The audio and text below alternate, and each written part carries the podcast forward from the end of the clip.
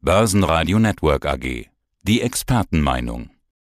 Die Märkte fallen und steigen. Warum? Wir fragen Thomas Timmermann, Fondsinitiator Thomas Timmermann. Mein Name ist Thomas Timmermann, ich bin CEO bei Timinvest und dort für den Timinvest Europa Plus Fonds zuständig. Der DAX übersprang am Donnerstag die 15.600 Punkte Marke. Ja, und ist Richtung 16.000 Punkte unterwegs.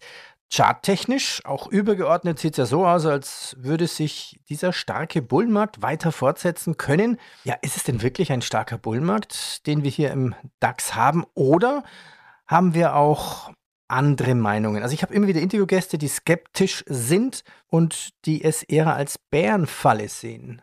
Ja, das ist eine sehr, sehr glücklich aus Sicht der Aktionäre und aus meiner Sicht eine sehr, sehr glückliche Lage im Moment am Markt weil er wesentlich besser läuft, als wir es uns hätten erhoffen können. Das Grundproblem ist natürlich, dass viele Marktteilnehmer mit einer Rezession rechnen durch die steigenden Zinsen, die wir ja in den nächsten Monaten und Wochen noch bekommen werden.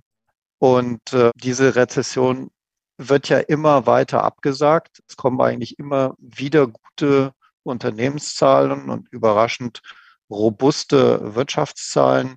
Also wir hatten ja zum Beispiel gerade erst die Arbeitsmarktzahlen letzte Woche in den USA, absoluter Tiefstand der Arbeitslosigkeit, quasi gar keine Arbeitslosigkeit. 53 Jahre hat es nicht mehr gegeben.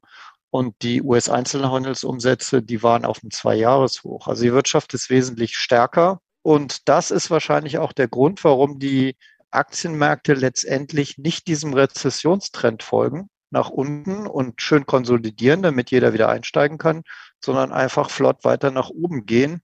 Und das tun sie. So technisch gibt es keinen einzigen Index, den ich zurzeit sehe, von den großen, wo ich sagen würde, da haben wir jetzt ein mega Problem. Vollkommen anderes Bild als vor einem Jahr. Also jetzt alles all in. Ich hatte vorhin einen Interviewpartner, der hat gesagt, Mist, ich bin voll investiert. Ich habe gar kein Geld mehr. Ich würde gern weiter in den Markt. Ist der Markt nicht überkauft? Er ist technisch auf jeden Fall überkauft und wir haben im Fonds zum Beispiel eine kleine Short-Position von Call-Optionen, die immer sehr kurzfristig laufen. So, die haben wir so gestartet ab einem DAX-Niveau von 15.000, jede Woche weitergerollt. Und wir hatten keine Chance, die auch nur einmal mit Gewinn zu schließen. Wir mussten immer weiterrollen, weiterrollen, weiterrollen. Das geht jetzt schon seit Wochen so. Also der Markt drückt einfach nach oben, da kommt einfach keine Konsolidierung. Der Markt war ja schon nach diesem Sprung über die 15.000 Punkte Linie total überkauft. Und jeder hat damit gerechnet, dass er jetzt zumindest mal seitwärts geht. Aber er tut noch nicht mal diesen Gefallen. Er geht seitwärts hoch und das jetzt mit abnehmendem Tempo. Aber die bullischen Kräfte sind unglaublich stark. Und ich finde, letztendlich darf man sich dagegen nicht stellen, weil die Performance, die man jetzt verpasst hat in den ersten sechs Wochen dieses Jahres, wie will man die denn bitte wieder reinholen, wenn der DAX jetzt nicht konsolidiert bis auf 10.000 Punkte? Also wir haben ja im Moment innerhalb kürzester Zeit 11 Prozent im DAX gemacht, fast 13 Prozent im Eurostox 50. Und über neun Prozent im Stock 600. Das ist eine Wahnsinns-Performance und es gibt gar keinen Grund, warum das nicht weitergehen kann. Das heißt, wer jetzt nicht investiert hat oder ist, der hat ein Problem, was die Jahresperformance angeht. Also es sei denn, wir haben dann wirklich nochmal einen Rezessionscrash und machen alles wieder zunichte, was wir uns gerade aufgebaut haben. Aber die, die Entfernungen, die inzwischen nach unten zu gehen sind, bevor wir überhaupt wieder in einen sogenannten Bärmarkt kommen. Also es gibt ja zum Beispiel diese 200-Tage-Linie, die so das Zeichen ist für einen Bärmarkt. Wir müssen uns mal überlegen, wo ist die denn gerade beim DAX? Die ist bei 13.710. Das ist 11,2 Prozent unter dem Stand von heute.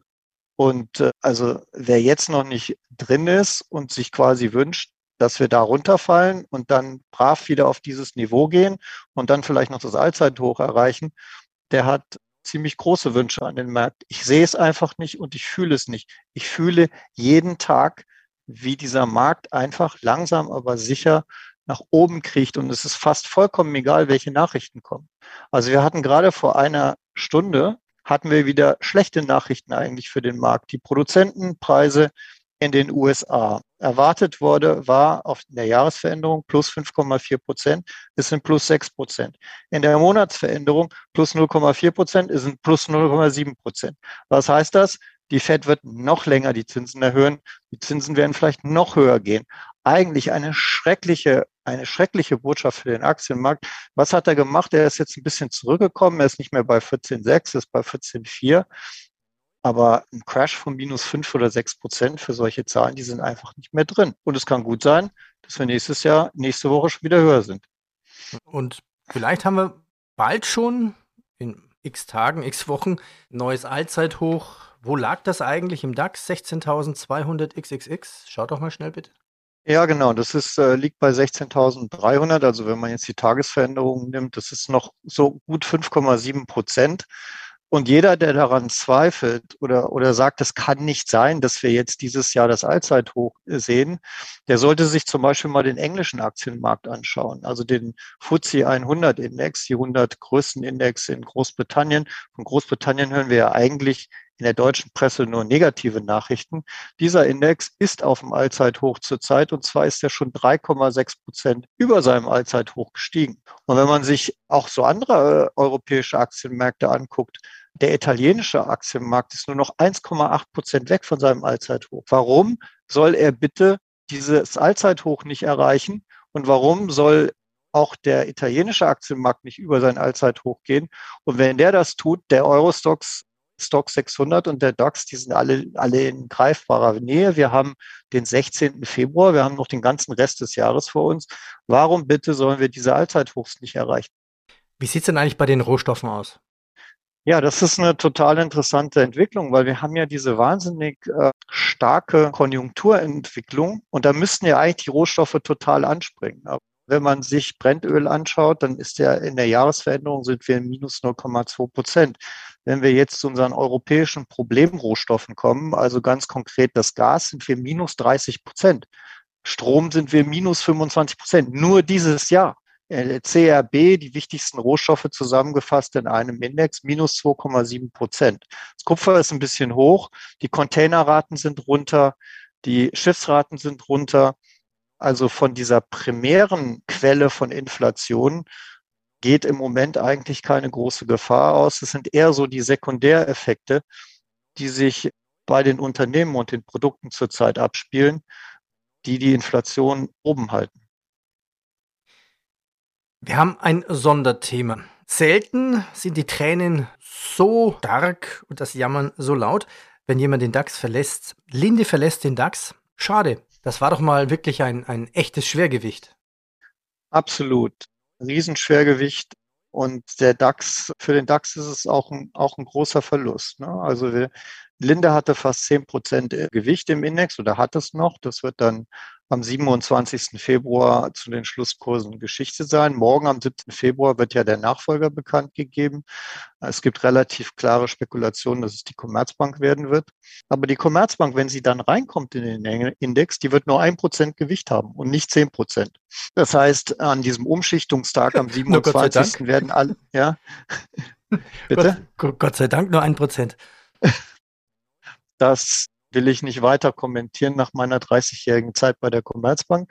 Eine super Bank, aber anyhow, ein Prozent Gewicht äh, und äh, deswegen werden die anderen Werte halt alle gekauft werden. Und die Marktkapitalisierung insgesamt im, im DAX sinkt auch dadurch, dass dieser, dieser große Wert rausgeht. Es geht nämlich von 1,35 Billionen runter auf 1,2 ungefähr. Und das KGV sinkt auch, weil der potenzielle Nachfolger hat ein niedrigeres KGV, deswegen sinkt das Gesamt-KGV vom DAX zum Beispiel vom Niveau so 12,5 runter auf 11. Und das sind schon massive Änderungen, die da passieren.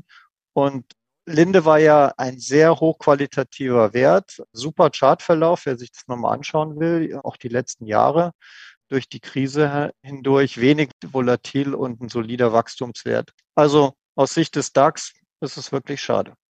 Das stimmt. Vielen Dank. Jetzt wären wir eigentlich fertig mit dem Interview, aber ich habe doch noch eine Frage. Also jetzt all in. Du sagtest vorhin, du hast auch Calls. Positionen. Bist du all in mit deinem Fonds? Was ist da die aktuellste Strategie? Also zunächst einmal der Fonds ist zu 98,3 Prozent, also fast vollständig investiert in 300 europäische Aktien, die mehr oder weniger den Stock 600 abbilden. Die Absicherungsposition, die Anfang des Jahres noch rund 5,5 Prozent ausgemacht hat, die ist jetzt nur noch 2,3 Prozent wert, weil es halt so gestiegen ist. Und äh, durch die Absicherungsposition ist die, die Aktienquote, die synthetische, quasi wenn man die Aktien nimmt und die Absicherungsposition dagegen rechnet und die paar Short Calls von minus 11,8 Prozent auf Fondbasis, die wir haben, ist unser Delta, also unsere Aktienquote ungefähr 67 Prozent. Und das ist eigentlich eine, eine positive, bullische, gute Aktienquote.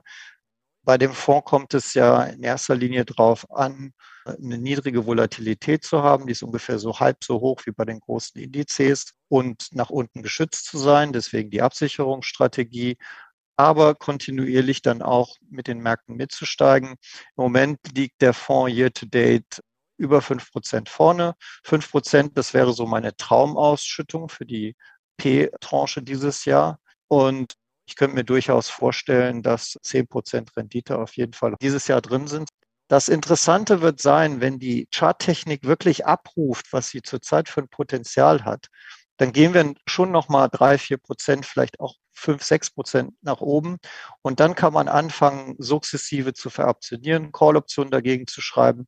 Und dann kann man auch die Absicherung in der zweiten Jahreshälfte hoch ziehen und dann wird das Ganze abgesichert und, und die Performance quasi eingefroren.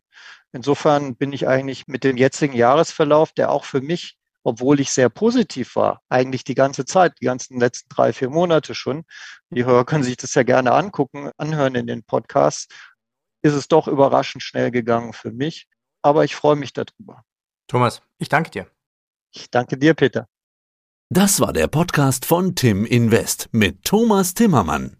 Das Börsenradio Nummer 1. Börsenradio Network AG.